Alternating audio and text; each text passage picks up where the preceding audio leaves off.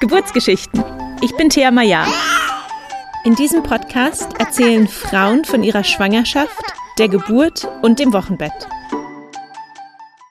Herzlich willkommen zum Geburtsgeschichten-Podcast. Schön, dass du wieder dabei bist. Mein heutiger Gast ist Maria, die uns von ihren drei Schwangerschaften und Geburten erzählt. In der Folge reden wir unter anderem über das Vena-Cava-Syndrom, das Maria während ähm, ihrer drei Schwangerschaften begleitet hat. Das Vena-Cava-Syndrom ist der Grund dafür, warum Frauen in der Schwangerschaft immer davon abgeraten wird, auf dem Rücken zu liegen, auch wenn gar nicht alle Frauen davon betroffen sind. Aber Maria ist mehrmals ohnmächtig geworden und konnte deshalb dann nur noch auf der Seite liegen in ihren Schwangerschaften. Bevor wir mit der heutigen Folge anfangen, nochmal die kleine Erinnerung, dass es immer Updates und Fotos zu den Folgen auf Instagram und der Webseite geht, geburtsgeschichten-podcast.de. Und wenn dir der Podcast gefällt, dann würde ich mich sehr freuen, wenn du ihn abonnierst und mir eine Bewertung für den Podcast in deiner Podcast-App hinterlässt. Vielen Dank. Hallo und herzlich willkommen, Maria. Vielen Dank, dass du dir heute die Zeit genommen hast, uns deine Geburtsgeschichten zu erzählen. Ja, hallo Thea. Dann ähm, lass uns gleich anfangen, wie immer, mit der ersten Frage. Wer bist du? Was machst du? Wie sieht deine Familienkonstellation aus? Ich bin Maria Stratemeyer. Jetzt im Moment bin ich Grundschullehrerin und Mutter von drei Kindern natürlich auch Tochter, Freundin, Nachbarin, Chorsängerin, Gärtnerin, all solche Sachen. Ähm, mein Mann ist viel älter als ich. Er hat schon drei ganz große Kinder. Also viel bedeutet, ich bin 36 und er ist 63. Die Bonuskinder sind fast so alt wie ich, sind aber auch komplett selbstständig. Also die besuchen uns wie so Onkel und Tante manchmal. Ähm, unsere Kinder sind 14, 17 und 19 geboren. Und ich habe jedes Mal direkt nach Mutterschutz wieder gearbeitet. Wow, das ähm, ist ja gleich schon auch eine Information vorab. Ähm, können wir gleich sagen, wir werden heute deine Geburtsgeschichten aufnehmen und es wird dann noch eine zweite Folge geben, wo wir über deine Wochenbettzeit reden und auch die Zeit, wie du direkt Au. nach der Geburt wieder ähm, eingestiegen bist ins Arbeiten, ähm, was einfach super spannend ist und daher ähm, eine eigene Folge auch verdient. Genau, dann lass uns doch gleich anfangen mit äh, deinem ersten Kind, geboren 2014, wenn ich das gerade richtig, ne, 14, 17, 19 genau. hattest du gesagt. Ähm, genau. genau, wie ähm, war das? War die erste Schwangerschaft geplant oder war das mehr eine Überraschung? Ja, die war ersehnt geplant. Also es hat dann auch sofort geklappt oder beim, beim zweiten Zyklus. Und der erste Monat war dann auch total enttäuschend. Also wir hatten uns, ähm, wir wohnten in den Niederlanden, mein Mann ist Niederländer, und hatten uns Weihnachten verlobt. Oder ich habe ihm einen Antrag gemacht, als wir Anfang Dezember umgezogen sind. Ähm, waren dann gerade verlobt und sagten, und jetzt kann es auch wirklich passieren. Der Kinderwunsch war vorher bekannt. Also ihm als äh, älterer Mann war klar, dass er hier eine Kinderwunschfrau zu sich nimmt. Ähm, und dann hat es nicht Anfang Januar, sondern Anfang Februar geklappt. Und wir waren total bezaubert und aufgeregt. Und dann kamen natürlich so die ersten Wochen mit Übelkeit und irgendwie erstmal alles anders kennenlernen. Also richtig schlimm hat es mich da nicht erwischt. Ich habe zum Beispiel nie wirklich mich übergeben. Ich war nur jeden Morgen total schlapp. Der Kreislauf, der wollte überhaupt nicht in Gang kommen. Solche Sachen hatte ich mehr. Okay. Und ähm, wie, also als du den positiven Schwangerschaftstest in den Händen gehalten hast, ähm, wie bist du dann oder seid ihr weiter vorgegangen? Seid ihr dann zum Arzt gegangen oder zu einer Hebamme? Ich weiß, dass das in den mhm. Niederlanden ja zum Teil auch anders läuft als vielleicht in Deutschland oder Österreich. Stimmt, ja. Also grundsätzlich eine komplikationsfreie Schwangerschaft ähm, ist nichts Medizinisches erstmal. Also ähm, insofern, dass ich habe zum Beispiel, ich kenne gar keine niederländische Gynäkologin oder doch auf Station hinterher doch, da war irgendwann dann auch eine Frauenärztin, die unterschrieben hat, dass ich entbunden habe. Aber ähm, so die ganze Schwangerschaftsbetreuung darf man zwar eine Frauenärztin aufsuchen, ist aber erstmal nicht so gedacht oder nötig. Allerdings gibt's genau die gleichen Kontrollen wie hier auch. Ich habe dann zwischendurch immer mal deutsche Blogs und niederländische Infos gelesen und habe gemerkt, aha, genau das ist so Minimum Standard, dass man halt äh, um die Woche 20 rum einen großen Ultraschall macht und alle so viele Wochen würden die am liebsten einen gern haben. Das ist alles so WHO-Standard. Also das ist schon international. Nur machen es eben in den Niederlanden alles komplett Hebammen. Die sind auch ein bisschen anders ausgebildet. Keine Ahnung, ob pauschal besser, aber es ist eine akademische Ausbildung. Die machen ähm, die Fachhochschule, bevor sie Hebamme sind, also als Ausbildung. Da gehört, glaube ich, ein bisschen mehr Theorie dabei. Wobei die meisten Hebammen, die ich in Deutschland kennengelernt habe, sich ständig fortbilden und da wahrscheinlich ähnlich viel drauf haben. Ja, also als wir den Schwangerschaftstest in der Hand haben, waren wir erstmal nur total beglückt und haben uns in die Arbeit gestürzt, denn ich musste zufällig mal los. Wir waren zu der Zeit beide freiberuflich und hatten nicht so viele Tage, dass wir nicht beide zu Hause waren, aber das war so ein Tag. Ich war den ganzen Tag an der Hochschule und habe niederländischen Studenten Deutsch beigebracht oder interkulturelles Lernen. Und als ich abends zurückkam, äh, war dann mein Mann auch immer noch so, hast du auch die ganze Zeit, den ganzen Tag eigentlich nur gedacht, juhu, schwanger? Ja, habe ich auch. Also der, der hat mich schon so begrüßt und hat irgendwie zwar gearbeitet, sagt er, im, im zu Hause im Arbeitszimmer, aber hat irgendwie das, den ganzen Tag das Lachen nicht ähm, vom Gesicht aus dem Gesicht bekommen und das war auch so schön. Weil ich hatte rational irgendwie doch immer wieder Zweifel, ob ich einem über 50-Jährigen jetzt nochmal Kinder aufdrücke und was das für uns und für ihn bedeutet, auch für seine großen Kinder. Und aber irgendwie war da so viel von ihm aus, so eine Begeisterung, nie so geplant. Das ist überhaupt kein Typ für eine jüngere Frau eigentlich. Also der hatte davor äh, 20 Jahre lang seine Ex-Frau, die ist genauso alt wie er, ne? Also Aber er hat es dann so angenommen, wie das mit unserer Liebe war und ist. Ja, das war total schön. Ja, und dann alles in Hebammenhand eigentlich. Also alle, am Anfang ist es ja nur alle so viele Wochen. Ne? Die, ich habe direkt angerufen in der Woche, wo ich es wusste und wurde dann eingeladen für Woche acht. Ich erinnere mich, ich hatte dann aber irgendwie so eine Unsicherheit, weil ich so schwach war. Mein Kreislauf und irgendwie, wie das so ist, erste Mal schwanger, ja, kann ja sein, dass das alles normale Symptome sind, aber ich fühle mich so komisch. Ich will jetzt doch mal, dass die mich untersuchen. Dann habe ich also in vielleicht Woche fünf oder sechs nochmal angerufen und ja, dann kommen Sie doch gleich mal heute Nachmittag rein. Dann gucken wir mal, ob wir schon was sehen. Also einfach dieses Beruhigungsgespräch äh, oder Kennenlerngespräch, um eine frisch neu erste Mal Schwangere zu beruhigen, haben die dann ganz toll gemacht. Völlig klar, dass das irgendwie überflüssig war, aber ich war sofort willkommen. Man hat mich ja seelisch ein bisschen beruhigt und dann war halt in Woche acht die erste Untersuchung. Und dann, wie gesagt, so wie in Deutschland auch. Ich glaube, erstmal alle vier Wochen und dann alle zwei Wochen irgendwann. Es war so eine Praxis mit sechs Hebammen, die zusammengearbeitet haben, die auch alles machen. Also so wie hier, ich glaube, das heißt Beleghebamme, die man dann auch zur Geburt hat. Also es war so gedacht, dass man so ein bisschen rolliert, dass man in der Schwangerschaft bei allen Voruntersuchungen, Vorsorge eigentlich alle sechs Mal kennenlernt und auch alle sechs Mal einmal so ein persönliches Gespräch mit uns hatten. Mein Mann war bei jeder, äh, jeder Untersuchung mit und das war auch total schön. So, also dieses Hebammengeführte, das war auch eine ganz warme, weiche, sanfte Praxis. Irgendwie so ein bisschen wie so ein, eine Mischung aus einem Yoga-Studio und einer, keine Ahnung, Beratungszentrale. So. Also es gab auch schon viel Info, aber auch ganz viel gute Atmosphäre. Und die haben dann natürlich auch ihre Unterlagen geführt und jedes Mal Sachen notiert, gewogen, gemessen, psychische Sachen gefragt.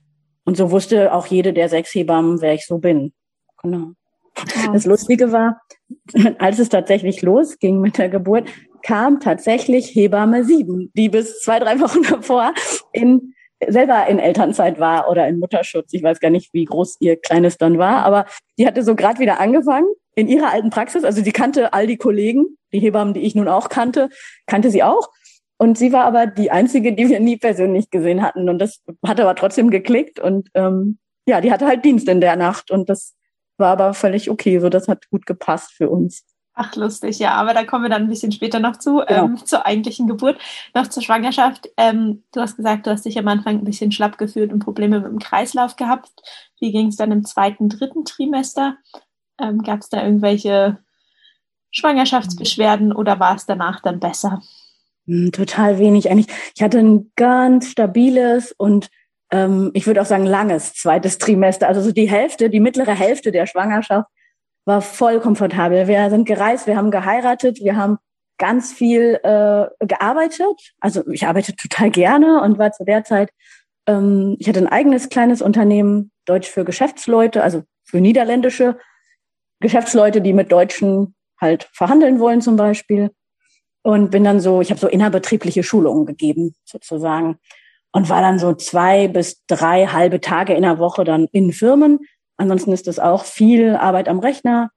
Und das, das war total klasse. Ich konnte mich dann hinlegen, wenn es mir selber danach war. Also sowas wie Bloggen, also ne, so PR machen, Leuten ihre Fragen beantworten, Kursmaterial erstellen. Das kann man ja in der Stunde machen, wo man am fittesten ist und dann auch wieder anderthalb Stunden schlafen. Also ich habe schon mich auch viel ausgeruht, immer so eine Mittagszeit, so mitten am Tag eine richtige Pause.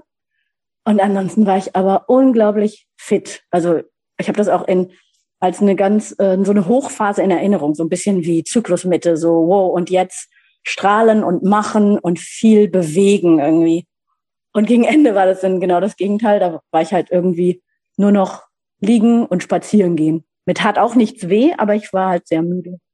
Richtig Beschwerden erinnere mich, dass ich ganz früh Sodbrennen hatte, wo alle immer so gelächelt haben, so, hört, das kriegt man am Ende, wenn kein Platz mehr im Bauch ist. Warum hast du jetzt Sodbrennen? Und noch dazu, die erste Schwangerschaft sieht man ja nicht so schnell. Also das sah echt aus, als ob alles mit meinem Magen noch gut klappen könnte, so rein von außen betrachtet.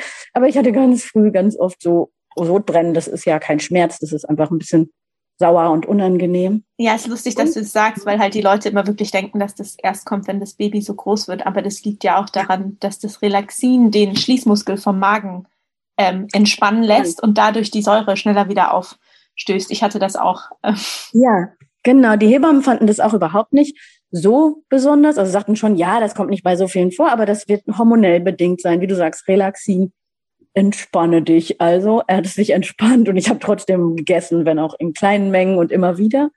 Ich hatte oft Hunger, ich brauchte echt viel Energie. Ich glaube auch schon im ersten Drittel. Also ich bin nirgendwo mehr hin, ohne dass diese Käse-Knäckebrote in einem Handschuhfach lagen oder irgendwelche Cracker, die einerseits haltbar sind, andererseits in dem Moment auch Power geben oder so ein bisschen ähm, ja ich brauchte nicht unbedingt so, so ganz viel Zucker oder Müsli-Regel, sondern einfach dann so ein bisschen Kohlenhydrate, glaube ich. So, das war mehr. Ich habe unheimlich gerne Nudeln mit Apfelmus gegessen, weiß ich auch noch. Und was ich noch kennengelernt habe, ähm, was um mich rum noch keine Schwangere so wieder erwähnt hat, ist das Vena-Cava-Syndrom. Also die Hebammen kennen das. Das ist halt so eine Vene im, entlang der Wirbelsäule. Und meistens auch erst gegen Ende der Schwangerschaft, wenn halt viel Gewicht ist, dann kann man nicht so gut auf dem Rücken liegen, weil dann viel Gewicht auf diese Sehne drückt. Und es ist nicht, dass es wehtut, sondern man wird ziemlich bald äh, bewusstlos. Und mir aber schon sehr früh und mehrmals passiert. Und das war äh, ein bisschen komisch, bevor ich wusste, woran es lag. Also das hat aber, dass ich als Pubertierende, also so Anfang, erste Menstruationen auch oft mehrmals bewusstlos war. Also ich kannte das Phänomen. Ich wusste, dass ich immer wieder komme. Es geht sehr schnell, aber es ist sehr anstrengend. Also so komplett weg sein und dann schwitzend wieder wach werden von ganz weit her. Und mein Mann konnte da sehr gut mit umgehen.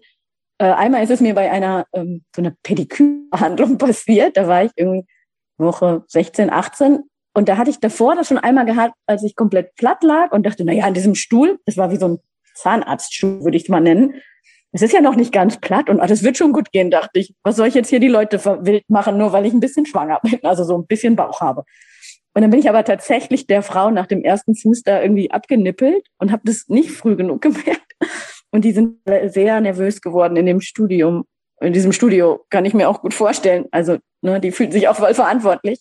Ich war dann auch noch mit dem Fahrrad da und dann, als ich wieder ein bisschen gut wach war, habe ich dann erstmal anrufen müssen. Die wollten mich auf keinen Fall mit dem Fahrrad wieder nach Hause schicken. Ich habe erstmal gesagt, dass ich den anderen Fuß nicht gemacht haben will.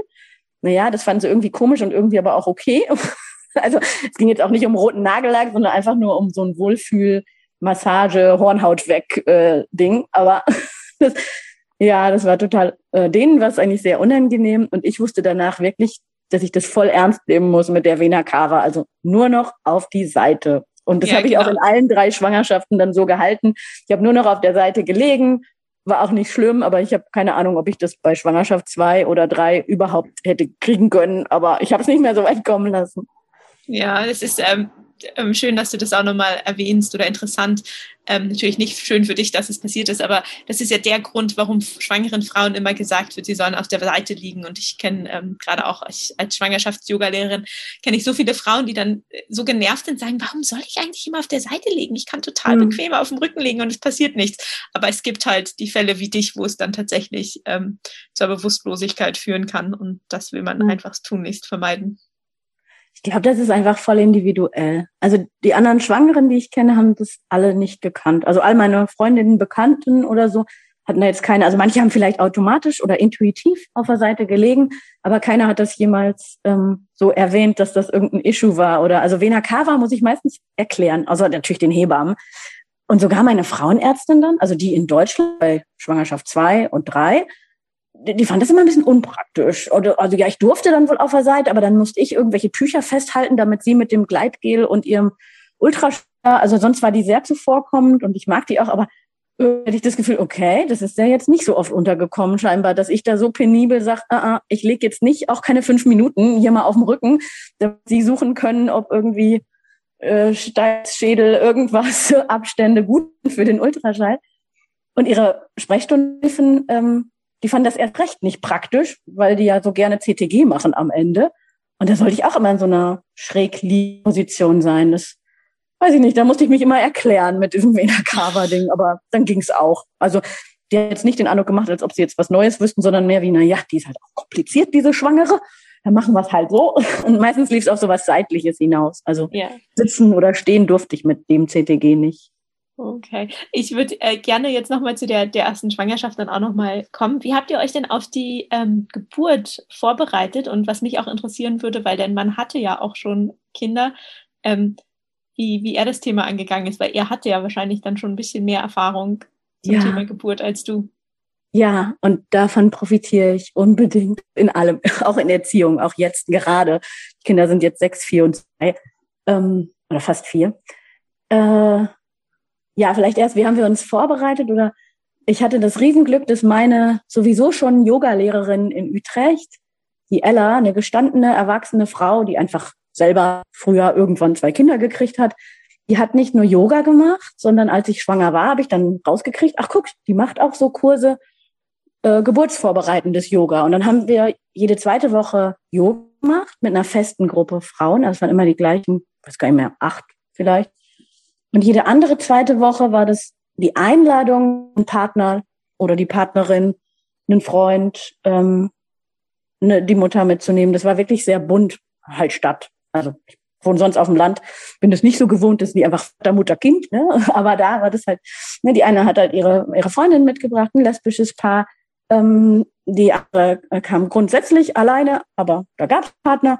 Und noch eine hatte ihre Mutter dabei. Und das war total schön. Dann hat in dieser Partnerstunde hat Ella dann entweder was so stimulierendes, aktivierendes für zwei gemacht, sprich Massage eigentlich. Also wie kann äh, die Partnerin der Partner unterstützen bei Wehen oder einfach jetzt in diesen Wochen, die oder die kommenden, die zweite der Schwangerschaft, die manchmal einfach anstrengend ist, wo Dehnungsschmerzen und sowas vielleicht kommen oder man einfach sich abends entspannen will.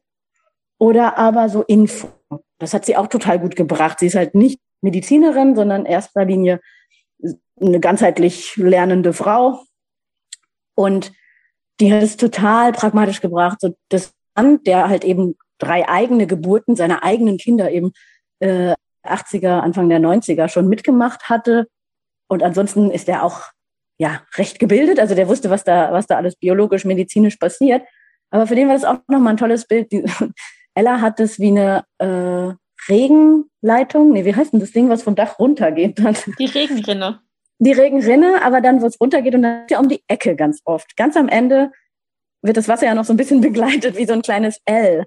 Und mhm. dass das halt erstmal so ist und wir mit Affirmationen und mit Visualisierung dahin arbeiten, dass das gerader wird. Denn wenn das am Ende gerader nach unten geht, ist es für, also ne, dann geht es um den Kanal. Das ist jetzt nicht in guten gepackt. Also, dass wir uns von innen vorstellen, das Baby möchte da möglichst gerade durch so viel Widerstand und auch vor allem nicht um die Kurve. Sehr wahrscheinlich möchte das nicht, dass die Mutter liegt auf dem Rücken, denn das ist ja voll alle äh, Kräfte anarbeiten und so. Und wie man halt da, wie wir da mitatmen und arbeiten können. Wir haben auch ganz toll. Also das allererste Mal, dass Ella gerufen hat, hurra, eine Wehe. Und wir sollten uns das vorstellen, haben wir nur blöd gelacht. Also mehrere in dem Kurs. Und ja, ja, mhm. das ist ja das, wo alle sagen, das tut furchtbar weh. Weil wir waren fast nur Erstgebärende. Ahnungslos. und, und aber genau das haben wir mitgenommen. Und genau das hat uns geholfen. Also während dieser ganzen Eröffnungswehen, die, die lange Zeit am Anfang oder vielleicht nicht so lange, haben wir immer wieder bestätigt und herbeigewünscht, ja, auf jeder Welle werde ich größer, weicher, runder. Bei mir war es auch so ein rot-orange-Ton. Also ich hatte viele ähm, Bilder dazu im Kopf. Und ähm, inzwischen weiß ich, das hat ganz viel von Hypnobirthing. Davon hatte ich damals noch nichts gehört. Habe das auch bei den anderen Geburten nicht, ähm, nicht richtig gelernt oder praktiziert. Ich hatte da keine ausgebildete Hypnobirthing-Kursleiterin. Aber inzwischen kenne ich eine und habe auch ein bisschen gelesen. Und es ähnelt dem schon ein bisschen. Also mhm, ja, da haben wir ganz toll. viel von Ella gelernt. Ganz viel. Und die Schwanger, die, die Yoga-Sessions waren auch einfach schön. Ich bin da so entspannt und gerne hin. Manchmal nach einem Arbeitstag dann ne, radeln. In Holland fährt man überall Fahrrad und das war auch normal und gut für mich. Und dann bin ich aber so entspannt im Flow dann noch diese Dreiviertelstunde zurück mit dem Rad nach so einer Yoga-Session, dachte ich immer, boah, ist das geil, ist das schön hier. Es war halt auch Sommer oder Spätsommer. Das Kind ist im Oktober dann gekommen. Ach, schön. Wie habt ihr ähm, dann ähm, entschieden, wo das Kind zur Welt kommen soll? Äh, ich fand der, den Gedanken Hausgeburt total schön.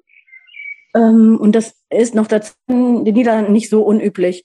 Ich weiß gerade die Stadt nicht, aber zu der Zeit, also 2014, waren es ungefähr jede dritte Geburt ist eine Hausgeburt und ungefähr jede zweite Frau entscheidet sich dafür, es zumindest Hausgeburt anzugehen. Das heißt, die Hebammen können das auch alle in Anführungsstrichen. Also hier ist es ja ein Wagnis. Hier muss man auf dem Land zumindest erstmal suchen, bevor man eine findet, die sich das traut oder sagt, da habe ich genug Erfahrung oder das will ich und kann ich anbieten. Ähm, genau, zumindest hier auf den Dörfern wäre es dann, wenn eher das Geburtshaus. Aber ja, in Holland war das für die völlig offen, so wie stillen oder nicht stillen. Deine freie Entscheidung, mach, was du willst, wir können dich informieren. So war das halt auch, ähm, wo möchtest du entbinden? Es gibt wenig Geburtshäuser, aber es gibt kleinere und größere Kliniken oder Krankenhäuser.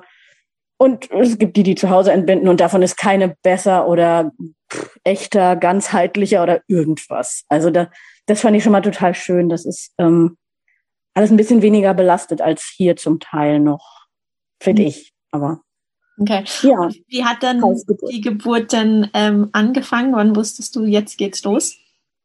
Na, es, ich war schon elf Tage über dem errechneten Termin, was Gott sei Dank auch kaum alarmierend war. Wir hatten uns zwei Tage vorher nochmal sagen lassen, dass der Muttermund, also an Tag neun nach dem Termin, wo wir halt so ein bisschen wartend waren, aber, aber gut, einfach viel spazieren gehen und viel so ausruhen, gut essen. Ich habe noch sehr gut schlafen können. Und an Tag neun nach dem Termin, also 40 Wochen plus neun Tage, ähm, sagten die schon so, naja, da wird jetzt morgen nichts passieren. Machen Sie ruhig noch mal was Schönes, wenn, wenn Sie Zeit haben. Und Ton nickte schon, also mein Mann dachte also, okay, ne, noch mal jetzt einen Tag was unternehmen. Da sind wir tatsächlich noch in ein Museum gefahren und ein bisschen so einen Ausflug gemacht. Das tat voll gut, noch mal an was anderes zu denken, als wann und wie geht's jetzt wohl los. Und äh, dann haben wir den Abend, hatten wir noch einen Freund zu Besuch und gegessen und bin dann wie immer in der Zeit recht früh ins Bett, keine Ahnung, neun Uhr oder so, und bin total ausgeschlafen, um vier wach geworden und dachte erst, dass es halt so sieben Uhr ist, so wie ich mal meistens aufstand zu der Zeit. Und merkte dann aber, dass ich Wehen hatte. Und Ton hatte das auch schon raus und fing schon an mitzugucken und zu zählen oder irgendwelche, weiß nicht, Handy hatte der, glaube ich, dabei. Ah, das ist schon regelmäßig. Ich mache jetzt mal diesen Pool voll. Also er hatte viel mehr diese Leitung. Ich fühlte mich nicht bevormundet, aber ich selber wusste jetzt nur, ich kann nicht mehr im Bett bleiben. Ich will mich jetzt bewegen und laufe rum. Und also das ging um vier Uhr los.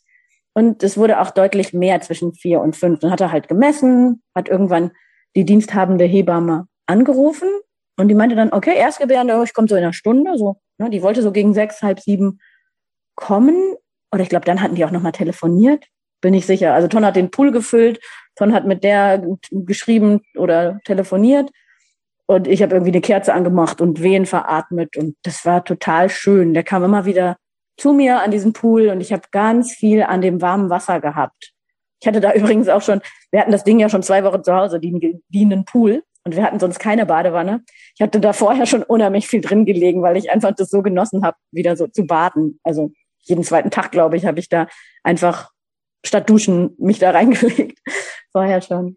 Und dann habe ich das einige Stunden so veratmet, dann haben die nochmal telefoniert und wie Ton das dann darstellt oder es auch sich für mich anfühlte, sagte sie, okay, dann mache ich jetzt, keine Ahnung, ihre eigenen Kinder fertig oder irgendwas noch, dann, dann komme ich gegen acht. Und dann war sie auch um acht da. In dem Moment habe ich es im Pool gerade nicht mehr ausgehalten, also nach vier Stunden Wehen und viel Eröffnung, viel Hurra, eine Wehe und heftig atmen, viel Schmerz annehmen, war dann irgendwie für mich diese Zeit im Wasser vorbei Wobei John das immer schön warm gehalten hatte, also das war perfekt.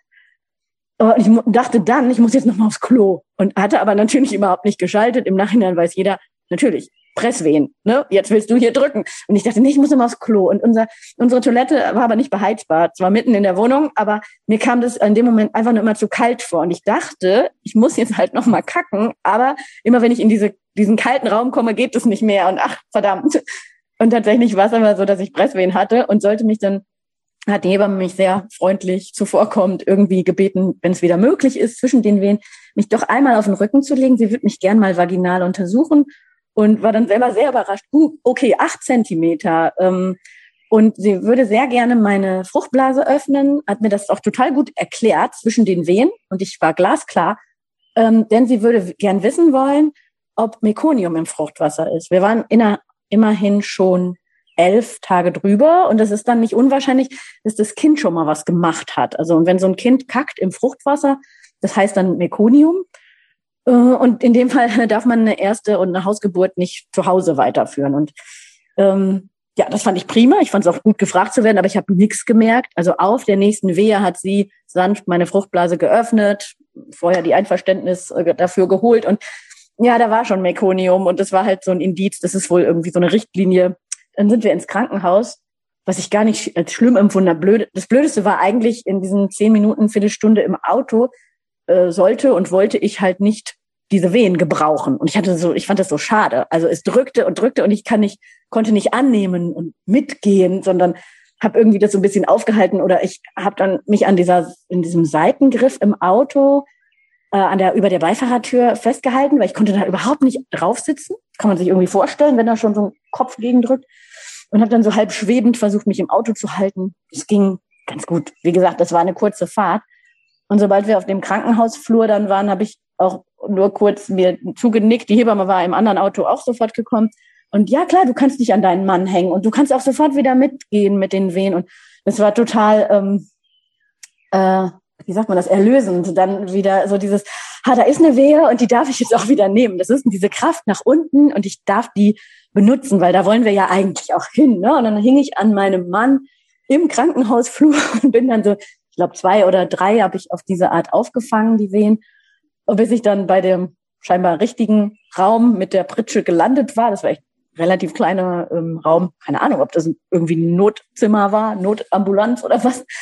Ja, und da war dann irgendwie das Normalste, mich tatsächlich auf den Rücken zu legen und innerhalb von zehn Minuten war Erik geboren. Also das ging dann echt total schnell. Dann war es Pressen und ein super schneidender Moment, denn das Köpfchen stand zwischen zwei Wehen in meiner Scheide.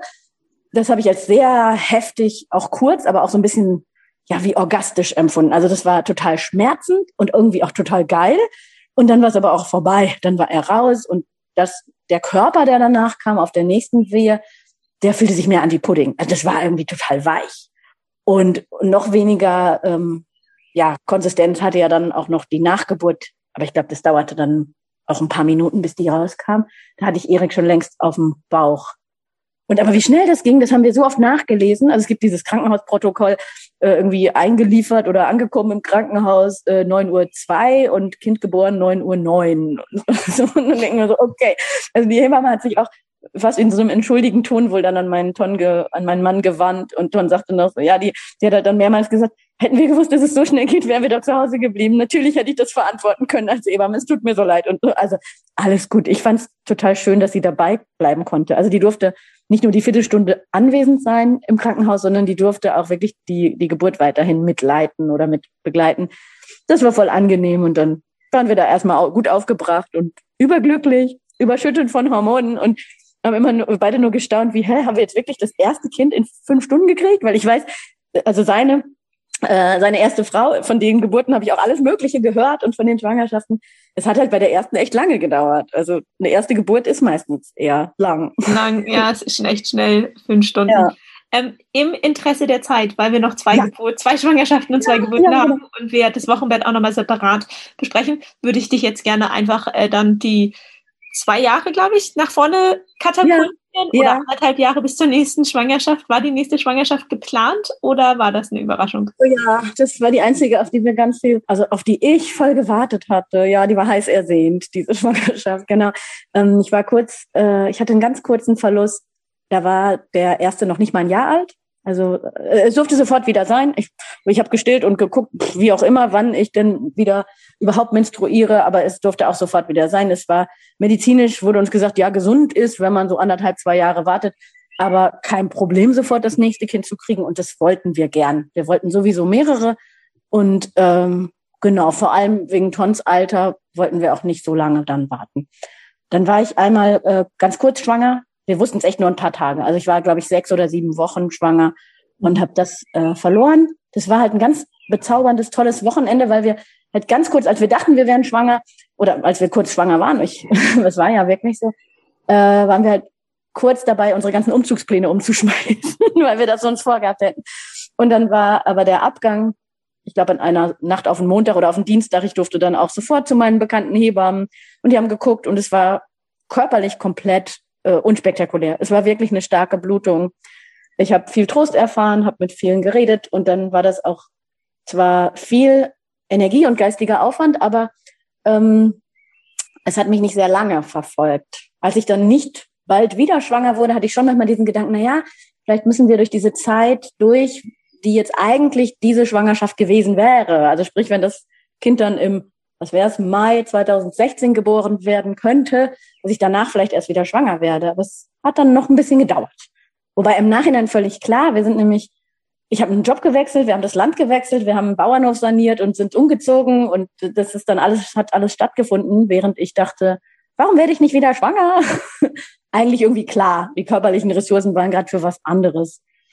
Genau. Äh, der das Ganze halt auch noch mit einem kleinen Kind.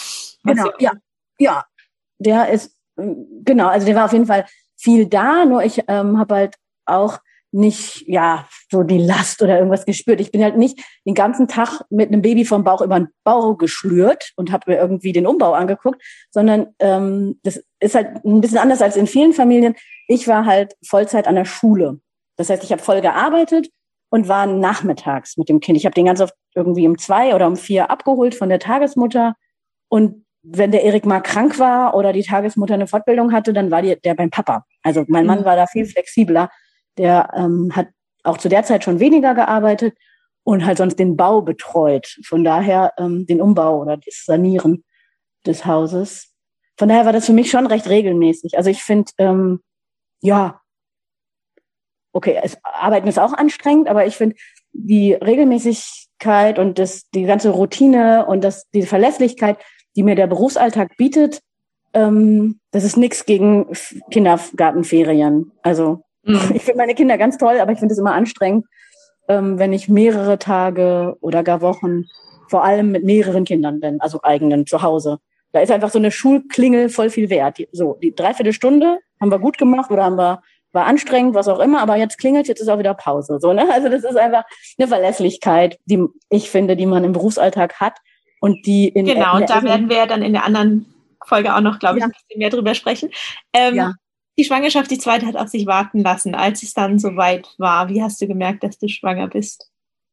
Äh, mit einem Test. Ich hatte einen ziemlich regelmäßigen Zyklus und wusste dann, als wir ein paar Tage drüber sind, dass ich mal testen konnte. Genau, und da haben wir uns sehr gefreut, dass es jetzt soweit war. Als das Haus war fertig, wir waren kurz vorm Umzug und jetzt konnte das auch kommen. Perfekter genau. Zeitpunkt. Das war schön, ja. Genau. genau. Da habe ich auch, ähm, da hatte ich eigentlich eine Beschwerde, die mir echt beigeblieben ist oder wo ich echt noch so weiß, aha, das war meine Haut. Ich hatte immer schon Ekzem, also Neurodermitis Haut und das hat ziemlich reingehauen in der Mitte der Schwangerschaft. Leider auch echt Wochen und Monate lang. Und im Nachhinein kann ich sagen, ja, ich hätte mich doch irgendwie besser oder noch mehr oder einfach anders beraten lassen müssen. Denn äh, Cortison auf eine, äh, die Haut einer Schwangeren ist nicht direkt und unbedingt voll schädlich für den Fotos. Und das glaubte oder dachte zu wissen, sowohl die Hebamme als auch die Gynäkologin als auch eine Dermatologin, bei der ich dann endlich irgendwann war. Das sind ja auch immer sechs, acht Wochen Wartezeit, bis man so einen Facharzttermin hat. Ja, inzwischen bin ich eines Besseren belehrt und kann man nach dem ersten Trimester durchaus niedrig dosierte Cremes benutzen und mehr brauchte meine Haut auch nicht. Ich brauchte wirklich nur so eine sehr niedrig dosierte, aber schon Cortison-Information. Okay, hier ist jetzt mal Ruhe in der Haut. Äh, ich hatte wochenlang die Arme aufgekratzt und das Gesicht auch sehr gerötet und das, also nicht nur wie das aussah, sondern es war einfach furchtbar anstrengend. Das ganze Juckreiz. Ich weiß nicht, das, manche kennen es und können sich was vorstellen, andere es ist schwer vorstellbar. Manche sagen, dass Juckreiz schlimmer ist als Schmerzen. Kann ich so mm, ja. schwer vergleichbar. Aber es, Fakt ist, ich habe richtig schlecht und wenig geschlafen. Und ich glaube, das hat einfach geschlaucht. Und ich wollte unbedingt weiter arbeiten. Das war nämlich eigentlich der äh, Masterplan der Gyn. Also die Gynäkologin meinte immer, ja, ich kann sie ja rausschreiben, mein Gott, Schuldienst, ne? Die, da ist ja sowieso jede sofort weg, wenn sobald irgendwas ist. Und auch wenn sie jetzt irgendwie durchgeimpft sind und da nichts Schlimmes zu erwarten aber das wollte ich nicht. Und dann, also einfach, weil ich mich wohlgefühlt habe mit dieser Routine zur Arbeit gehen und auch weil ich wusste, ich werde nicht vertreten. Klar, das hängt an der Seite auch noch mit dran. Ich kümmere mich an der Schule um Flüchtlingskinder, also Deutsch als Zweitsprache und wusste, die haben halt nix. Und wenn die drei Monate nix haben, okay, aber wenn die jetzt an über ein Jahr nix haben, wäre halt blöd. Und dann sind wir aber irgendwann so weit gekommen, dass es sowas gibt wie eine Krankschreibung, nee, Krankschreibung hieß es nicht, arbeitsunfähig äh, mit äh, maximal so viel Stunden. Jedenfalls konnte sie irgendwann aufschreiben, dass sie verantworten kann als Ärztin, dass ich vier Stunden am Tag arbeite, aber bitte nicht mehr. Dann wird es irgendwie Gefahr für Leib und Leben für Mutter und Kind oder was da drin stand. Also es klang sehr dramatisch. Die, meine äh, Schulleiterin damals hat mich sogar noch gefragt, also bist du sicher, dass du das dann überhaupt willst, diese vier Stunden, weil das musst du ja nicht. Und doch, genau das wollte ich. Also ich wollte einfach früher nach Hause dürfen und eine Mittagspause haben, bevor eben der Kleine, der schon da war, inzwischen zwei Jahre alt, kam. Und das war Gold wert. Das habe ich dann halt noch irgendwie vier oder sechs Wochen gehabt, bevor der Mutterschutz anfing. Und es war richtig gut. Parallel mit der ähm, Kortison, die ich dann irgendwann genommen habe, auf das Raten von meiner Schwägerin, die in Holland Apothekerin ist. Mit viel Schuldgefühl, mit ganz viel schlechtem Gewissen habe ich dann irgendwann geschmiert und es war eine Wohltat, weil innerhalb von einer Woche meine Haut sich beruhigt hat und ich wieder schlafen konnte. Und dazu diese Mittagszeit, das war toll. Und dann hatte ich ein schönes letztes Drittel. Das war dann echt entspannt. Also trotz Eingewöhnung, der, der Erik, der schon da war, der jetzt zwei Jahre alt war, hatte noch einen Wechsel von Tagesmutter in den Kindergarten. Das hat aber mein Mann gemacht. Und da konnte ich mich echt viel ausruhen. Und das war auch gut so. Das war recht warm. Es wurde dann Sommer. Letzten Endes ist Jakob Anfang August geboren. Genau. Also es war dann noch gut, mich dann zu erholen und ein bisschen schade um dieses mittlere Drittel, das so anstrengend war mit der Haut. Ja, ähm, habt ihr denn dann, also ihr hattet jetzt ja, ihr wart ja dann umgezogen aus Holland nach Deutschland. Ähm, hast du dann wieder eine Hausgeburt geplant auf eurem neuen Hof? Nee. Nee, erst recht auch noch gar nicht anberaumt, noch nicht mal. Also wir hatten ganz am Anfang kurz gelesen und wussten ganz schnell, ähm, das Einzige, was überhaupt rechtlich möglich wäre, wär, ähm, das wäre dann eine Hebamme, die über eine Stunde gefahren wäre zu uns. Mhm. Und das war uns dann irgendwie auch, also mit einer Erstgeburt, die fünf Stunden war, pff, da, da hatte mein Mann auch so jetzt, müssen wir das echt oder wollen wir das wirklich? Weil es ist ja dann irgendwie dann auch ein extra Stress, sowohl für die Hebamme als auch für uns so von geht es gut, geht es nicht gut. Ähm, ja, also ich hätte uns auch eine Alleingeburt irgendwie zugetraut, aber dachte dann auch, ist vielleicht übertrieben, auch weil ich äh, unsere Umgebung vielleicht noch mehr in Stress oder Sorge versetzt hätte, als jetzt direkt meinen Mann und mich. Und dachte dann auch, ja, also es gibt ja dieses Provinzkrankenhaus. Also hier hat man eigentlich die Wahl zwischen einer großen Frauen- und Kinderklinik, ungefähr eine halbe Stunde Fahrt, oder einem kleinen Provinzkrankenhaus. Jetzt gibt's das nicht mehr, aber ja, damals war das so. Ähm, und dann haben wir uns das angeguckt und dachte, ja, prima, das taugt mir. Ist zwar Krankenhaus, aber die haben, also da konnte man erst ab der 36. Woche entbinden. Die haben keine Frühchenstation, kein Intensiv irgendwas. Aber wenn alles ganz normal ist, kann man da hinkommen und entbinden und die haben so im Schnitt eine Entbindung pro Tag dachte ich, super, das machen wir. Und das hat auch gut getaugt. Also ich hatte auch dann tatsächlich meine alte Frauenärztin, also die von der Schulzeit. Ich bin nämlich dahin gezogen, wo ich als Kind schon gelebt habe, komischerweise. Hatte ich nie gedacht. Ähm, die hatte ich dann auch wieder und da habe ich mich so zur Hälfte von einer Hebamme und zur Hälfte von der Frauenärztin in den Vorsorgen begleiten lassen. Ach schön. Und wie fing die Geburt vom Jakob dann an?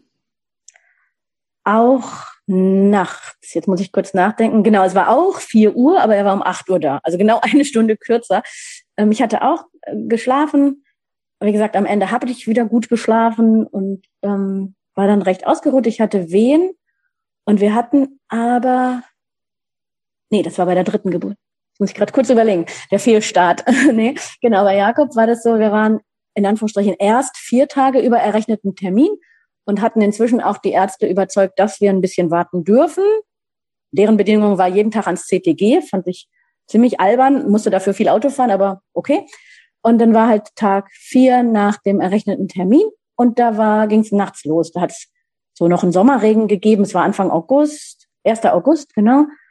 Und ähm, haben meine Schwester angerufen, das war vereinbart, die wohnte die Straße runter und wollte dann den Rest der Nacht beim Erik bleiben und sind dann los ins Krankenhaus und äh, die Wehen wurden auch stärker. Da durfte ich noch mal erst ins Bad. Das fand ich auch total angenehm. Die Erfahrung hatte ich ja, dass diese Eröffnungswehen mit warmem Wasser voll angenehm waren. Und in dieser Badewanne habe ich es nach ein paar Stunden nicht mehr ausgehalten. Ja, ein bisschen schade, oder was heißt schade? Es war halt normal, kleines Krankenhaus. Die Krankenhausroutine besagte, dass eine ähm, entbindende Frau oder eine Hochschwangere in einen Zugang gelegt werden müsse. Da musste ich sehr viel verneinen und äh, be mich bedanken, dass ich das jetzt nicht möchte. Und ähm, ein, habe dann noch gesagt, wenn es wirklich gleich irgendwas gibt, weswegen ihr mir irgendein Mittel zuführen müsst, dann gebe ich euch bestimmt den Arm. Ich werde mich dann nicht hysterisch irgendwie weigern und wehren. Aber erstmal sehe ich hier keine Notwendigkeit. Ich würde gern ohne so einen Zugang, also so eine Kanüle am Arm hier rumlaufen. Ich würde am liebsten auch das CTG immer wieder ablegen und wenn ihr mir eins, wenn ihr irgendwas, welche Wehen schreiben sollt, dann am liebsten mit einem so einem mobilen Apparat und ja, ja, Zähneknirschend, okay. Also es war so eine der älteren Hebammen gerade. Ähm, ja, die, die war, war nicht so pralle. Also insgesamt brauchten wir auch nicht viel Betreuung. Ton wusste, wie er mein Steißbein oder wie er das Kreuzbein massiert und wie er mich am besten stützt, während ich welche Geräusche mache oder wo er mich in Ruhe lässt, wenn ich um mich wirbel mit den Armen oder so. Ich war dann in der Wanne. Das hat sie ganz toll gemacht, die Hebamme. Mir eine schöne, die große Geburtswanne schön warm eingelassen. Und da habe ich dann ziemlich bald nicht mehr ausgehalten und war auch so ganz so wie, boah, ich muss hier jetzt raus. Mir wurde zu warm, ich hatte keinen Halt mehr vor allem. Ich hatte das Gefühl, ich muss mich stützen und überall an allen Vieren festhalten irgendwie. Und dann war auch wieder diese Reaktion von der Hebamme nur, ja, ja, gleich. Und die musste ein Protokoll schreiben oder so. Ja, inzwischen hatte ich den Arm meines Mannes gegriffen und bin da rausgehechtelt. War bestimmt erstmal gefährlich wegen nasse Füße und glatt und so, aber ist gut gegangen. Und in dem Nebenzimmer, das halt der Kreissaal war, bin ich dann total intuitiv auf allen Vieren gelandet, habe ziemlich starke Wehen veratmet und gemerkt, ach, jetzt kommt eine andere Hebamme. Okay, ist also irgendwie Viertel vor acht. Die haben um acht Uhr der Wechsel. Und dann war Ton das ziemlich bald klar. Ach genau, die hatte im, im Wasser noch meinen Muttermund untersucht und drei Zentimeter festgestellt. Und okay, dachte ich, na ja, das wird dann länger dauern aber es ist ja auch nicht so schmerzvoll jetzt. Ich habe noch genug Energie, dachte ich selber so, ne, oder die sagte, ich glaube, die Hebamme sagte so, ja, das wird Mittag, bis das Kind da ist. Okay, so viel Kraft habe ich, dachte ich, kriegen wir hin. Und als ich dann aber da raus war und auf allen Vieren hing auf diesen schönen Matten, hatte mein Mann ziemlich schnell raus, dass das jetzt ziemlich bald ziemlich ernst wird. Also dass das jetzt hier äh, Presswehen will. Also der wollte vor allem eigentlich so von der Hebamme wissen, ist es jetzt gesund, darf sie schon pressen, so ungefähr. Da ist ja unheimlich viel Energie gerade in der Frau. Und ich selber hatte auch sowas wie, kann mir mal einer ein Okay geben, dass ich jetzt hier so nach unten drücke. Und irgendwann hatte Ton doch die Aufmerksamkeit der zweiten Hebamme, also der etwas jüngeren, die dann auch wirklich einfühlsam auf mich einging und so bekommen. Und die kam dann zu mir und sagte, ja, ach guck, ja, ich sehe das Köpfchen. Also die hatte wohl gar nicht die Info, drei Zentimeter dauert bis heute Mittag oder so, und hat mir dann gut zugeredet, wenn ich könnte, zwischen den nächsten beiden, ähm, also äh, auf der nächsten Wehe mal einmal nicht mitzugehen, einfach um den Damm zu schonen. Das war so eine hilfreiche Info, einfach in dem Moment dieser Vorschlag, sie hat es ganz toll formuliert, ne, also wenn, wenn es für dich taugt, versuch mal nicht allzu arg zu pressen, so dass halt der Damm geschont wird, sich erstmal dehnen kann, dass da Raum entsteht, denn sonst kommt das Kind jetzt. Dann haben wir den Jakob sofort. Genau, sie wusste schon den Namen, das hatten wir in irgendeinem Geburtsplan festgelegt oder draufgeschrieben oder so, ne? Dann, dann lassen wir ihm noch die übernächste Wehe, sagte sie, dann hast du vielleicht weniger Wunden. Und genau so war es. Also ich hatte dann überhaupt keine Wunden und es war total klasse fand ich im Nachhinein diese Info zu haben, okay, jetzt mal eine Wehe ein bisschen aushalten, wegatmen, okay, und auf der nächsten darf ich aber dann wieder und dann war das also total ähm, überraschend, weil er, er wirklich dann so halb unter mir lag. Also äh, Jakobs Köpfchen habe ich sozusagen erst gesehen und dann genommen mit den Händen. Und das war so eine, ja, so eine Erfahrung, wie der dann da rausgeflutscht ist. Und ich wusste in dem Moment gar nicht so von, darf ich mich jetzt hier zur Seite fallen lassen, weil ich war nicht endlos erschöpft, aber ich suchte irgendwie Halt. Und vor allem wollte ich einen komfortablen Halt, weil ich hatte ja jetzt so einen, so einen ganz empfindlichen Säugling vor mir und war so, uh, dachte ich, was ist jetzt eigentlich der Plan? Und da stand auch dann der Gynäkologe neben uns, den haben sie dann wohl dabei gerufen. Und dann hat der und mein Mann mich auf so ein Riesenbett gehievt oder geholfen. Und Jakob fing sofort an zu saugen. Und das war so genial, weil das hat der Erik nicht sofort getan. da war ich einfach total überglücklich. Und prompt sagte mein Mann, ja, das waren dann jetzt vier Stunden. also so, ja, der war dann um fünf nach acht geboren. Also ganz schnell. Oh wow, dann bin ich jetzt ähm, gespannt, gleich zu hören, wie schnell dein drittes Kind kam. Ob ähm, es sich an die Regel gehalten hat und es dann noch eine Stunde weniger wurde oder ob es anders war. Äh, wie war denn dann die dritte Schwangerschaft? Ähm, wir wissen schon, auf die hast du dann wahrscheinlich wieder nicht gewartet. Du hast gesagt, du hast nur auf dein zweites Kind so sehr gewartet. Ähm, ja, erzähl mhm. uns von der dritten Schwangerschaft. Ja, ja, erstmal war ich ganz ähm, überwältigt, also nicht überrascht, aber doch so so herzensmäßig angetan, dass mein Mann auch sehr gerne ein drittes Kind wollte, weil das war längst nicht so selbstverständlich. Also er selber ist mit neun Geschwistern groß geworden. Es war klar, wir wollen kein Einzelkind, auch wenn er schon drei ganz große hat. Ähm, aber für mich war so, oh, ein drittes wäre halt Bonus und wenn es jetzt bald sich anbieten würde, dann würde ich das halt voll gerne. Aber für mich auch so ein Kann-Ding. So, wenn wir jetzt halt nicht verhüten und es wird die nächsten Jahre nicht, dann würden wir irgendwann auch einen Cut machen. Also tatsächlich wortwörtlich einen Cut, den mhm. haben wir auch inzwischen gemacht, ne, dass das halt irgendwann auch nicht mehr geht, äh, wenn es dann halt für ihn ist so von, oh nee, buh, äh, da werde ich dann echt greis, wenn die aus dem Haus gehen. Ähm, nee, Alberta hat sich ganz bald angeboten. Also die war, ähm, die ist ein und ein Dreivierteljahr jünger als der Jakob. Also die kam wirklich bald. Da war ich wieder schwanger vor dem Geburts ersten Geburtstag des zweiten, genau. Ja, und das war total schön. Also das war wirklich mit Ende der Stillzeit habe ich, glaube ich, zweimal eine Blutung gehabt. Das war so gerade wieder eingependelt und dann, dann war ich wieder schwanger. Genau. Noch ähm, in den letzten Zügen des Stillens, wobei das hatten wir auch so ein bisschen abgehakt, dann mit einem Jahr ungefähr. Aber das fühlte sich gut an. Ja, ich, ich wusste manches ein bisschen besser, was meine eigenen Ressourcen anging. Also meine Selbstfürsorge konnte ich viel besser tätigen. Wenn zum Beispiel ohne irgendwelche Riesenprobleme, sondern einfach nur mit ein bisschen Erschöpfung und zwei kleinen Kindern bin ich bei der dritten Schwangerschaft dann äh, habe ich ziemlich bald diese Gynäkologin darum gebeten, ob das nochmal ginge. Ich möchte bis zuletzt arbeiten, wenn es irgendwie hinhaut, bis zum Mutterschutz. Aber vier Stunden wäre ja geil. Und wenn ich das ähm, ohne Riesen jetzt, also ohne jetzt in Teilzeit zu gehen und dafür diese drei Monate was auszuhandeln, ähm, weil das bezieht sich ja dann auch wieder irgendwie auf den Mutterschutz, glaube ich. Also man man wird da nicht reicher von, ne, wenn man dann zwischendurch Teilzeit macht. Mhm. Und das hat sie mir auch tatsächlich bald geschrieben, einfach ne, mit dem Hintergrund, okay, noch zwei kleine Kinder im Haus und erschöpft. Mm, das heißt, da konnte ich ein paar mehr Wochen das so genießen, dass ich halt einen ganz kurzen Schultag hatte und offiziell auf keiner Konferenz anwesend sein durfte. Das habe ich dann heimlich gemacht, aber ähm, wie auch immer, die, der Gedanke war nicht mehr als vier Stunden an der Schule, sprich fünf Stunden aus dem Haus und dann Mittagsschlaf oder Mittagsruhe und dann erst die anderen beiden einsammeln und abholen aus ihren Betreuungssituationen. Ja, bei Alberta hatte ich so ein bisschen durchwachsen, aber nichts Schlimmes. Also ich hatte viel so Dehnungsschmerzen, also so Richtung Steißbein und Rücken und alles, was sich so tut in der zweiten Hälfte der Schwangerschaft. Aber sonst muss ich gerade mal denken. Ich glaube, ich hatte vor allem nicht so viel Aufmerksamkeit für was sich alles tut. Ich war sehr froh, ähm, an der Stelle Tagebuch führen zu können, damit wir es jetzt doch noch wissen und trotzdem für jede einzelne Schwangerschaft so beibehalten können. Da stöbern wir wirklich öfter drin, mein Mann und ich, diese, dieses irgendwie Woche für Woche Schwangerschaftstagebücher, denn das habe ich bei allen dreien gemacht. Hm, das ist eine schöne Erinnerung. Ich habe auch, ich habe so ein Tagebuch, wo ich jeden Tag so zwei, drei Sätze aufschreibe. Oh, schön, ja. Jeden Tag und dann, und jetzt bin ich halt gerade an dem Punkt, wenn ich, wenn ich das ausschlage, sehe ich immer, was ich vor einem Jahr genau geschrieben habe. Das ist so. Ach so, ein so ein Fünfjahresding oder genau. so. Genau. Und ja, äh, das ist auch schön, äh, jetzt mit meinem, meinem Sohn, der jetzt gerade neun Monate ähm, ist, zu sehen, was vor einem Jahr war, als ich ja. sechs Monate schwanger war. Das ist echt was Schönes. Wow. Ja, genau. Das ist ja toll in der Phase. Ja, mhm. das glaube ich auch. Ja, ich habe lieber oder für mich hat es gut funktioniert mit diesen typischen ich glaube zumindest, dass das ganz oft in diesen Büchern drin steht, jede Woche sechs oder acht Fragen. Und dann muss man selber nicht so viel denken, was will ich gerade formulieren, sondern wird so irgendwelche konkreten Dinge gefragt oder manchmal auch eher so ganz allgemeine, was war gerade besonders schön diese Woche oder so. Das kommt dann schön. Und manchmal habe ich noch so Fotos reingelegt. Da war nicht richtig der Platz vorgesehen, aber ich habe dann irgendwann alle halbe Jahre ein paar Fotos ausdrucken lassen und dachte, oh ja, die schiebe ich jetzt mal hier rein. Das passt schön dazu. Und da halt ganz viele Fotos, wie so mehr oder weniger kleine Kinder, gerade laufende Kinder, diesen Bauch küssen oder so. Also wir haben schon uns viel so ein bisschen idyllisch im Garten getummelt und uns das eigentlich gut gemacht. Wir haben nie eine richtige Fotosession gemacht, also von einer Fotografin. Das, mhm. wo ich im Nachhinein denke, boah, das hätte sich echt gelohnt. Also das, das hätte ich mal investieren müssen, das Geld. Das, das wäre schön gewesen, ja.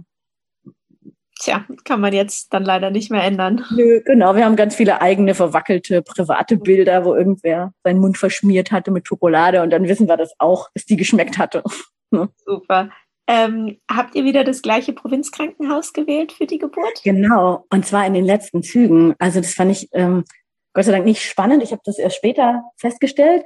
Das hat ähm, warte mal, Ende Mai, das hat sechs Wochen später, hat es die Geburtsabteilung geschlossen. Also wir waren irgendwie, pff, keine Ahnung, eine von den zehn oder so letzten Geburten in diesem Krankenhaus, oh, was ich total schön fand. Also in diesem Fall fand ich es voll schön, das genauso zu machen wie bei der zweiten, weil einfach das so ruhig war. Ich hatte auch bei beiden Geburten Glück, dass es ruhig war. Es kann ja auch mal sein, dass drei Geburten in einem Tag sind. Ist schon für mhm. so ein mhm. Krankenhaus viel.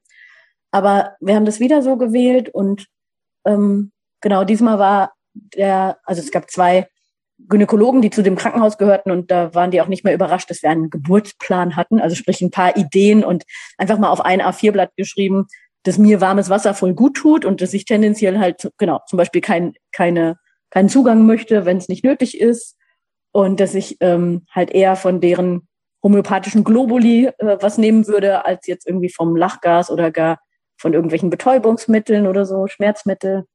Ja, und das war eigentlich, ähm, ja, das war total schön, da so anzukommen. Aber ähm, soll ich schon wie, über die Geburt erzählen? Genau, wie fing denn die Geburt an? Ähm, diesmal hatte ich nicht geschlafen. es war noch vor Mitternacht. Irgendwie so. Ich war irgendwie unruhig. Wir hatten ein paar Tage davor schon mal so einen falschen Alarm gehabt. Also, dass wir nachts dachten, ah ja, das sind auf jeden Fall, also es waren auch Wehen, und mein Mann hatte die dann getimt und sagte, okay, war jetzt mal ein Abstand von nur vier Minuten und mal ein Abstand von zwölf Minuten oder habe ich dazwischen eine verpasst oder hm, wir rufen mal deine Schwester an und hm, und dann sind wir halt schon mal los und es wurde aber im Auto schon weniger. Also da wussten wir gleich, ne, wir haben dann zwar schon noch einmal uns da wirklich blicken lassen, weil wir hatten ja angerufen im Krankenhaus und haben schon gesagt, hm, wahrscheinlich wird das hier heute nichts mehr, wir würden gerne noch mal nach Hause fahren. Das war auch kurz vor dem errechneten Datum. Und die haben dann gesagt, ja, sie dürfen auch bleiben, wir haben ein Zimmer, ihr Mann dürfte auch bleiben, aber wir sehen jetzt auch so am Muttermund, wahrscheinlich kann das frühestens morgen tagsüber nochmal losgehen oder was auch immer. Da wird jetzt nicht mehr so viel passieren. Also es wäre jetzt nicht albern, hin und her zu fahren. Und dann wollten wir auf jeden Fall nach Hause. Da hatten wir ja die beiden anderen Kinder und meine Schwester konnte wieder ihr Ding machen. Ähm, und dann war es eben ein paar Nächte später wirklich so. Und ich war ganz untypisch, ganz spät noch wach. Also irgendwie nicht um neun oder zehn ins Bett, sondern so halb zwölf turnte ich da immer noch rum und war irgendwie unruhig, bis mein Mann dann endlich ins Bett ging. Für den ist die Zeit eher normal, zwischen elf und zwölf. Ah, und dann hatte ich halt wieder wie so Dehnungsschmerzen und ganz viel in der Hüfte und dachte, na ja, dann ähm, mache ich jetzt halt doch noch mal ein bisschen Yoga und, und dann sagt es irgendwann knack, wo ich jetzt dachte, oh, jetzt habe ich mich hier irgendwie verdreht, also wie manchmal so die Knochen, manche können mit den Fingerknöcheln so knacken. Mhm. So ein Klang war das. Ähm, und im Nachhinein wusste ich aber, das war die Fruchtblase. Und das kannte ich aber nicht, weil die anderen Male immer erst die Wehen heftig waren und diese ganze Eröffnungsphase und dann irgendwann so ferner, unter ferner liefen, die Fruchtblase auch mal aufging. Und jetzt war das immer dieses Knacken, die Fruchtblase. Und ich hatte nicht viel, aber so ein bisschen Flüssigkeit zwischen den Beinen. Und es war halt alles ziemlich klar, also durchsichtig. Es war jetzt auch wirklich kein vaginaler Schleim oder so. Mm, und dann waren die Wehen schon ziemlich bald ziemlich schnell. Also ich glaube, er hat gesagt, alle sechs Minuten oder so dann kam meine Schwester ziemlich bald. Äh, die hatte, glaube ich, auch noch nicht geschlafen, weiß ich gar nicht. Und dann sind wir los. Und ja, das wurde auch schon während der Fahrt mehr. Und da habe ich schon ganz schön geatmet im Auto, aber noch, ich habe noch festgestellt oder ich habe noch gemerkt, dass ähm, unser Lied von der Hochzeit im Radio lief. Turn, turn, turn hatten wir da. Ähm, so alles hat seine Zeit. Und irgendwie, also das weiß ich noch. Da habe ich noch viel wahrgenommen. Radio und so, das ging alles noch. Und als wir dann aber da reingingen, fand ich es schon schwer, auf diesen Gängen immer diese ganzen Wehen zu veratmen und wo ich denn jetzt endlich hin müsste. Dabei kannten wir uns ja eigentlich aus. Ähm, bin dann bald ins Wasser. Also weiß ich auch nicht, wie die das immer so schnell machen, so eine Riesenwanne, aber das war dann ziemlich bald voll. Gefühlt nach einer Viertelstunde oder so durfte ich da rein. Total angenehm. Da war auch eine Hebamme, die das total kein Problem fand, dass ich keinen Zugang wollte und einfach nur so ein so mobiles CTG, wenn überhaupt, um den Bauch geschnürt. Und ich war im Wasser und es eröffnete sich und mein Mann hatte erst noch gesagt, weil wir hatten das vorher so überlegt, ob er vielleicht mal mitgeht ins Wasser. Und ich so, nee, boah, nee, ich brauche hier den Platz und den Halt und alles wäre jetzt viel besser. Und dann ist er auch da draußen geblieben, alles gut. Und hat mir so mich von draußen gecoacht, also neben der Wanne. Und das, das Kind war dann aber schneller da, als die überhaupt den Gynäkologen dazu greifen konnten, äh, holen konnten. Also ich habe noch gehört oder wahrgenommen, die Hebamme hatte zu der Stationspflegerin gerufen, ja, kannst ja dann auch, wenn ich gleich sage, dann klingelst du mal, weil ich denke, dass man den wach machen musste irgendwie, den musste man wecken. Und das äh, war aber nicht zeitig irgendwie. Also das, die Hebamme war schon dabei, als das Köpfchen rauskam, alles im Wasser, so wie ich das immer so gedacht hatte, was vielleicht schön wäre. Und aber bei Geburt eins und zwei nicht der Fall war, kam Alberta so im Wasser und da war überhaupt nicht so ein Schmerz. Bei der zweiten hatte ich ja schon nicht dieses stechende, diesen Ring on Fire so heftig. Da hatte ich schon so von, oh ja, das war's jetzt schon. Also dieses ganz heftig Schmerzende war nicht mehr nach den ganzen Wehen. Und bei der dritten habe ich das so, ja, ich habe das gemerkt, wie die geboren ist, aber im Wasser fühlt sich das echt so viel weniger heftig an, fand ich. Also ich war ganz überwältigt, wie das jetzt war, der Schwabbelbauch noch da und das Baby schon auch im Wasser und durfte sie selber da auch rausziehen. Und ja, das war total genial. Also ich habe es erst nicht so ganz verstanden, wieso ich so ein Tuch kriegte. Das ist so irgendwie gegen meine Intuition aufs Wasser drauf, ein Handtuch zu legen, aber es ist ja bestimmt voll richtig, weil das Baby sonst so auskühlt. Ich habe Alberta dann sofort auf den Bauch gekriegt und die ist dann wirklich auch so ein bisschen suchend gerobbt. Die hat sich dann auf jeden Fall so bewegt zur Brust hin. Fand das voll schön es war nur so schnell zu Ende, weil ich glaube, der, der Frauenarzt hatte nicht so viel, wollte nicht so viel Zeit darauf verwenden. Also ich wurde ein bisschen abrupt, also keine Ahnung, innerhalb von fünf bis zehn Minuten aus dieser Ranne raus komplimentiert. Also dann wurde mir das Kind vorsichtig abgenommen und irgendwie gemessen und ich sollte auch schon mal vorsichtig aufstehen. Das war für den Kreislauf kein Problem. Äh, aber ich fand es alles ein bisschen schnell. Ich hätte da voll gerne einfach mal noch ein paar Minuten oder, keine Ahnung, eine halbe Stunde im Wasser mit meinem Mann über der Schulter gehangen und dieses Baby bewundert. Und es sollte aber so nicht sein. Also die haben dann ziemlich bald diese Situation dann unterbrochen, mich abgeduscht, alles bestimmt total gut gemeint und auch okay. Und dann hat eben der Gynäkologe erst das Baby untersucht und dann mich. Und es hat mich gar nicht gewundert, dass ich null Verwundungen hatte. Also es war voll angenehm. Und es war auch gut. Denn ich hatte ganz dolle Nachwehen, wie das halt ist, wenn man das kriegt und in drei Stunden tatsächlich fünf, vier, drei. Also Alberta ist in drei Stunden geboren. Der Wahnsinn.